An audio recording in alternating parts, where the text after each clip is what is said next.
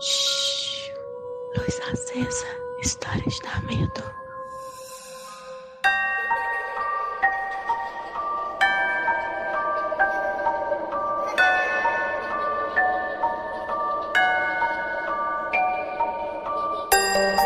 Oi, gente. Deia Freitas de novo aqui com vocês para mais um podcast do canal Não Inviabilize e hoje terror, né? Hoje a gente vai aí contar mais uma história do Luz Acesa e para você entender melhor a história de hoje, você vai lá e ouve a história da Camila, que é a primeira história, é a única que tem. Porque é uma continuação, uma coisa inédita que aconteceu, que eu recebi esse e-mail da Camila e tinha a história dela com o cara, que é o Carlos, e tinha a história dela depois do Carlos. Então a história que eu vou contar hoje para vocês no Luz Acesa é o que aconteceu com a Camila depois que ela perdeu um ex-namorado afogado. Seja um assinante, você vai receber três histórias por mês e mais uma história de texto, né? Feita por mim. Meu, super baratinho, você ajuda o canal. Agora eu tô aqui gravando no estúdio super chique. Então vai lá, assina, tem o apoie-se, eu vou deixar o endereço. É apoie.se barra não inviabilize, mas eu vou deixar aqui certinho todas as redes, todas as formas de você colaborar, tá? Então assine. Então vamos lá. A Camila teve um namoro é, complicado, abusivo, um namoro aí de uns dois anos. E depois que esse namoro terminou, o cara continuou no pé dela e ele xingava a Camila de tudo quanto é nome. E um dia que ela tinha combinado com ele de ir pra praia para encontrá-lo e talvez reatar esse relacionamento, o cara surtou e mandou fotos de uma outra mina pra ela e chamou ela de gorda, porque ele sempre chamava ela de gorda gorda e falou que a mina que ele tava agora era magra, que a Camila era um lixo e parou de responder. E aí depois, no dia seguinte, a Camila foi saber que ele tinha morrido afogado. Então foi um baque, né? Foi um trauma aí pra Camila. Mas ela seguiu com a vida dela. Então, ali depois de uns seis meses que o cara morreu, que o Carlos morreu. Depois do Carlos, ela já tinha tido um relacionamento que não tinha dado certo também. E aí ela encontrou um novo cara e começou a namorar esse novo cara. E ela mora sozinha, né? A Camila mora sozinha. O Carlos esse ex dela que faleceu, uma época quis vir para São Paulo morar com ela, mas acabou também não dando certo porque o cara não tinha onde cair morto, então era só mais uma despesa para Camila e acabou não rolando. E com esse novo cara, esse novo namorado dela de agora, depois do falecimento do Carlos, ela tava com planos de morar junto. E eles estavam combinando para ver como que ia ser feito, se ele ia morar na casa dela, porque ele também morava sozinho, se ela ia morar na casa dele, esse tipo de coisa. Um dia a Camila tava lá tomando banho, né? Pensando como seria ali a vida dela com o novo cara, né? E ela começou a sentir, sabe quando você tá no banho e você sente aquele cheiro assim de esgoto no ralo? E ela começou a sentir um cheiro ruim no banheiro, um cheiro ruim, ruim, ruim. E ela não sabia de onde era, né? Ela falou: Poxa, será que tem alguma coisa entupida? Vou ter que conversar com o dono do apartamento. Já pensando essas coisas e um cheiro muito ruim. Aí ela terminou o banho, saiu, até olhou ali o vaso sanitário, a pia, para ver se tinha alguma coisa voltando e não tinha nada. E quando ela estava se secando, ela teve a impressão. Sabe quando você tem a impressão que tem alguém atrás de você? A gente sente, né? Que tem alguém atrás, você vira meio rápido assim. E ela virou meio rápido e não viu ninguém. Mas quando ela virou, o cheiro que ela estava sentindo no banheiro todo parecia que tinha entrado na narina dela, assim. Parecia que tinha passado por ela. E ela falou: Deia, eu senti até assim um um, um arrepio mesmo, como se alguma coisa tivesse passado por mim. Não na minha frente, mas por dentro de mim. E aquele cheiro muito ruim, muito ruim. E ela saiu do banheiro de toalha. A gente precisa explicar um pouco a casa da, da Camila. Tem a cozinha. Na frente da cozinha, a sala. Não tem parede, então é meio que uma coisa só. Aí tem um corredor comprido e tem dois quartos e o banheiro. O banheiro é lá no final do corredor. Então ela saiu do banheiro no final do corredor para ir pro quarto dela, que seria o primeiro quarto, lá perto da sala. E esse segundo quarto era um quarto que ela usava para escritório e que só tinha ali uma mesa, uma cadeira, poucas coisas. Ela tinha poucos móveis. Ela não fechava porta. Você tá na sua casa sozinha, você não fecha a porta de nada, né? Nem de banheiro, nem de quarto. E quando ela passou para entrar no, no, no quarto dela para trocar de roupa, que ela virou pro quarto, a porta do quarto fechada. Ela nunca fechava, mas ela pensou: bom, pode ter sido o vento, né? Que ela abriu a porta do quarto dela, ela falou que a cama dela tava. Sabe quando você deita na cama e amassa assim a coxa? Como se tivesse alguém deitado ali na cama? E ela tinha chegado em casa, jogou a bolsa ali no sofá, foi direto pro banheiro e já tomou banho. Então ela não tinha nem passado pelo quarto. E assim, de manhã ela arrumou a cama. Ela não tem gato, não tem cachorro. Então não tinha como ter alguém deitado lá. Ela não deitou na cama. A cama dela tava feita. E ela disse diz que ela é uma pessoa que ela gosta de arrumar a cama. Então de manhã ela arruma a cama esticadinha, bonitinha, e a cama tava bagunçada. Então ela já ficou assustada. Mas o que, que você pensa? Na pior das hipóteses, tem alguém morando aqui escondido. Sabe aquela coisa que a gente vê é, na Inglaterra que tem muito, né? De gente que mora escondido dentro dessa casa sem que você veja. E ela pensou nisso, mas ela falou: Poxa, de repente eu sentei na cama depois que eu arrumei e não vi. Mas ela falou que era nitidamente como se alguém tivesse deitado. Mas passou. O cheiro sumiu, ela foi ali pra cozinha, fez alguma coisa para comer e depois foi dormir. E nessa noite que ela sentiu esse cheiro de podre, foi a primeira noite que ela sonhou com o Carlos depois de tudo que tinha acontecido. Ela nunca tinha sonhado com ele. E aí ela sonhou que ele estava na praia mesmo, onde eles se encontravam sempre, e ele estava lá sentado e ele estava chorando muito. Ele estava só de calção azul, sem camisa e chorando muito. E, e ela tentava chegar perto dele e não conseguia, ele não olhava para ela, e ele chorando, chorando, chorando. E ela acordou, não associou nada com nada e foi trabalhar. Depois que ela saiu do trabalho, ela saiu com o namorado dela lá e voltou para casa. Já era quase duas horas da manhã. E aí ela disse que ela entrou em casa, colocou a bolsa, como sempre, no sofá, que era uma mania dela. Tinha uma, o sofá e a poltrona, ela colocava a bolsa na poltrona e foi tirando sapato, jogando as coisas por ali para ir pro quarto, para depois tomar banho e tal, e deitar que ela estava entrando no quarto, ela ouviu um barulho na sala. Que ela voltou, a bolsa dela estava no chão. E não estava só assim no chão, tipo, ah, ela pôs na poltrona de qualquer jeito e a bolsa dela, sei lá, caiu. Não, a bolsa dela estava virada no chão, com as coisas espalhadas pelo chão. E ela falou: Deia, é uma bolsa que tem zíper.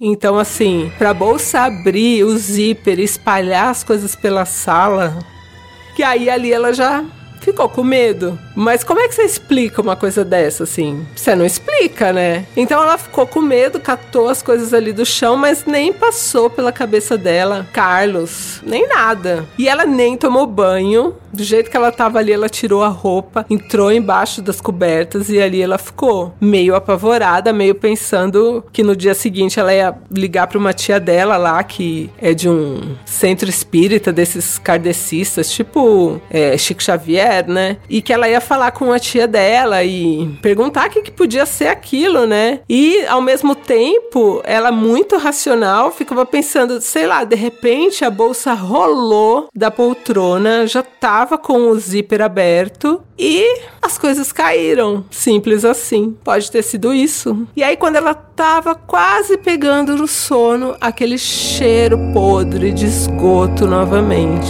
Ela falou: ou é o apartamento de cima, ou é o apartamento de baixo. Tem alguma coisa subindo aqui, voltando o esgoto pro meu, meu apartamento. Ela levantou, foi até o banheiro para ver se não tinha nada vazando, porque ela falou que o cheiro tava muito forte. E o banheiro dela ficava no final do corredor. Quando ela entrou no banheiro e viu que estava tudo em ordem, não tinha nada, que ela virou pro corredor novamente, ela viu Carlos. O coração da Camila quase parou. E assim, ela estava quase adormecendo. Então, de repente, podia ser um sonho, né? Sabe quando você sonha acordado? Só que nisso, ela deu um passo para trás, ela voltou pro banheiro e o banheiro super pequeno e ela acabou caindo sentada na, na tampa do vaso assim. E aí ela acordou de vez. E ela olhou, continuou olhando pro corredor e ele tava no corredor. O que que você faz, gente? Quando você vê o seu ex-namorado morto, podre no seu corredor. Ela fechou a porta do banheiro e começou a gritar, igual uma louca. E gritou, gritou, gritou, acordou gente do prédio, chamaram a polícia. A polícia veio e ela abriu a porta e ela teve que explicar que foi um, um fantasma que ela viu no corredor. E aí tem vizinho que fica bravo, né? Tem vizinho que não acredita. Mas uma vizinha dela, tipo dois andares para baixo, falou pra ela: Olha, filha, amanhã cedo você vai lá no meu apartamento, eu sou aqui do, do 101, pra gente conversar. E assim ela fez. Ela nem conseguiu dormir direito, o cara não apareceu mais. E aí ela foi lá no apartamento da senhora do 101 e a senhora pediu para ela explicar, né, o que ela tinha visto. E ela falou que ela estava sentindo um cheiro muito forte dentro do apartamento e que ela viu o Carlos, que ela viu o ex. E aí a primeira coisa que essa senhora perguntou para ela foi: Filha, você matou seu ex-namorado? E aí ela respondeu que não, que ele contou como ele tinha morrido, que ele tinha morrido afogado e que nessa aparição dele, ele estava exatamente do jeito que ela tinha visto ele na praia, só de calção, sem camisa, mas ele estava muito, muito, muito magro e muito pálido assim. Ela sabia que era ele, mas ele estava diferente. E aí essa senhora falou para ela que era uma senhora religiosa, só que uma senhora católica. E aí essa senhora falou para ela que ia rezar por ela e que era para ela ir numa igreja e pedir para rezar 21 missas pro Carlos. 21 semanas rezando pelo Carlos. E aí ela falou: bom, mal não vai fazer, né? E foi, e, e, no mesmo dia ela passou numa igreja lá na sacristia e assinou. E o cara da igreja falou pra ela que ia, podia marcar, parece que cinco missas, e depois ela ia ter que voltar, marcar mais cinco. Ela falou: tudo bem, eu, eu venho, né, até completar 21. E ela voltou para casa à noite e trouxe o namorado dela junto, porque ela ficou com medo de dormir sozinha ali. Nada aconteceu, nem sentiram cheiro, nem viram nada. O namorado dela não acreditava nela, achou que ela tava precisando de terapia, né? Que de repente ela tava meio, sei lá, é, abalada ainda, né? E na noite seguinte, ela foi dormir na casa do cara e não voltou para casa dela. De lá, ela foi direto trabalhar. E quando ela voltou para casa daquele dia, porque ela dormiu na casa do cara, então ela saiu, vai, digamos, numa quarta cedo, foi trabalhar, dormiu no cara, foi trabalhar e só voltou para casa na quinta noite. Então ela ficou quarta e quinta praticamente o dia todo fora. E quando ela voltou, a Camila sempre muito organizada, muito limpa, ela falou que a pia dela tava cheia. Sabe louça que você deixa no escorredor? Tava espalhada pela pia que tinha copo quebrado, que tinha coisa caída. E aí ela, do jeito que ela abriu a porta, ela desceu pro 101 na casa da senhorinha lá. E aí ela contou pra senhorinha. E a senhorinha não tinha muito o que fazer, né? Porque católica. E ela acabou ligando pra tia dela. A tia dela falou que ia lá. E nesse dia ela voltou de novo pra casa do namorado. Não dormiu na casa dela de novo. E aí ela foi trabalhar na sexta-feira e não tinha mais como ficar também dormindo na casa da namorada. Ela precisava de roupa, precisava pegar as coisas dela. E ela foi para casa decidida a confrontar o Carlos, caso ele aparecesse. E nada aconteceu na sexta-feira à noite. De manhã, ela não trabalhava de final de semana. Quando ela acordou, ela. Sabe quando você tá acordando, mas você não acordou ainda totalmente? Que ela foi tentar levantar da cama, ela não conseguia levantar da cama. E aí ela não conseguia aquele cheiro podre, podre, podre. E quando ela olhou pro lado dela, na cama, ela viu o Carlos.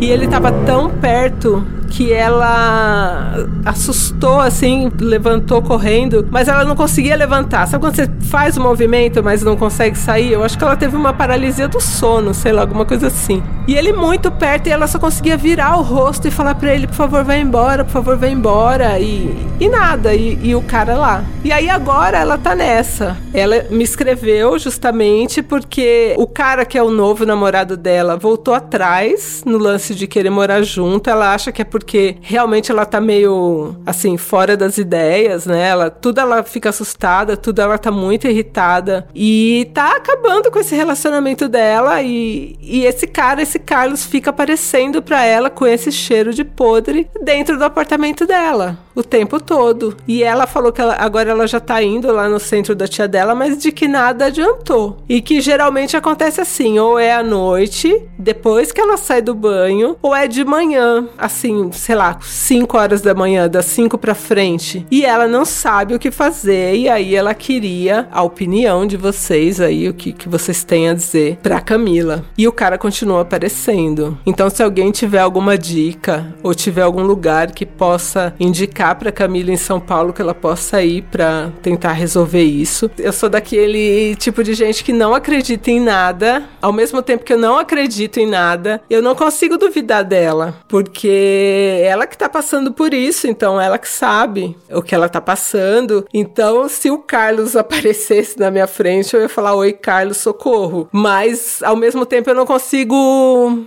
é uma coisa muito distante para mim. Então eu não sei o que aconselhar e é por isso que eu deixo na mão de vocês. Então, vocês que são religiosos ou que têm alguma religião, eu não tenho nenhuma religião. Então eu não tenho nenhum tipo de conselho religioso para passar para Camila. Então, se vocês têm alguma dica, qualquer coisa, a Camila vai ouvir. Eu vou gravar, agora funciona ao contrário, né? Se você é meu assinante, você vai receber primeiro as histórias e vai poder mandar os áudios e a gente vai anexar no final das histórias, tá? Então é isso. Encerramos aqui mais um Luz Acesa e em breve eu tô de volta aí com vocês. Um beijo. Oi, ideia, tudo bem? Aqui é Carol, de Genville, Santa Catarina. Nossa, esse encosto, que dizer, né? É óbvio que um Chernobyl desse ia cheirar, ia ter cheiro de esgoto. Bom, eu não tenho muito uma uma sugestão, uma opinião sobre o que a Camila deve fazer, né? É uma situação muito difícil, porque eu não, assim como você, né, não acredito em, em fantasmas, assim. É, mas eu acredito na verdade de cada pessoa, né? Então, se ela tá vendo essas coisas, acho que primeiro de tudo procurar uma terapia, porque às vezes, como o pessoal falou no grupo ali, é, é uma projeção dela sobre o relacionamento que ela passou, sobre tudo que ela passou e sobre essa nova fase que ela quer entrar. Às vezes ela tá com medo de se colocar, se aprofundar num relacionamento e morar com essa nova pessoa e tudo isso tá acontecendo, tipo, para sabotar esse, esse novo relacionamento dela. Bom, eu, eu realmente, assim, tô falando coisas aleatórias da minha cabeça, mas acho que ela tinha que procurar ajuda, assim, especialista, sabe? E é isso. Um beijo. Fiquei de cara aí com esse final. Não tô acreditando que agora o Carlos, além de ser abusivo, vai ser um fantasma abusivo. E como diz a sabedoria popular, não tô dizendo que ele merecia, mas o tempo de Deus é sempre o certo. Oi, Camila, tudo bem? É, meu nome é Isabela, eu sou aqui de São Paulo e eu sou frequentadora de um grupo espírita em Perdizes, chamado Grupo Espírita Batuíra. É, ele fica ali na rua Caiobi. Cresci lá, né? Então eu trabalho com isso, sou médium e assim, o que a gente sempre é, indica para as pessoas, né? Se ela não tem um centro, se às vezes ela não está conseguindo, né? Pode ir em algum, algum lugar, né? Lá no Batuíra tem um, um programa chamado Orientação Fraterna, que você conta o que está acontecendo, né? E eles te indicam melhor, os melhores tratamentos. É, às vezes, no seu caso, pode ser uma obsessão, uma questão porque ele está muito perturbado, é um espírito que está muito infeliz, morreu em condições terríveis e ele não era uma pessoa que estava muito bem pelo visto, porque vocês tinham um relacionamento abusivo, né, a partir dele em relação a você. Então ele deve estar tá atrás de você por uma questão de obsessão mesmo, que é o que a gente chama no espiritismo. Então assim, é, eu aconselharia você aí numa orientação fraterna, pode ir lá no Batuíra mesmo, tem o site, depois eu mando o site para a Deia para ela te passar e E de qualquer forma, é, quando você ver ou, alguma coisa assim, é, quando você estiver vendo essa pressão dele, você explica em voz alta para ele que ali não é um lugar, que aquela é a sua casa e você exige respeito. É, e que ali não é um lugar que você vai poder ajudá-lo, que você vai estar no lugar tal e que se ele quiser ele pode ir para lá em tal dia, tal hora, para ele se encaminhar em lugares que possam ajudá-lo. Que você está ajudando, fazendo missa, rezando para ele, que espera que ele encontre o seu caminho. E você pede também para os seus protetores, para o seu anjo da guarda, sei lá, é, dar uma força nesse sentido, para que ele seja levado dali, porque ali não é o lugar dele. Bom, a gente encerra aqui mais um podcast do canal Não Inviabilize, com captação de áudio de Marco Esteves e edição de Léo Mogli. Lembrando que você pode enviar sua história para o e-mail nãoinviabilize.gmail.com.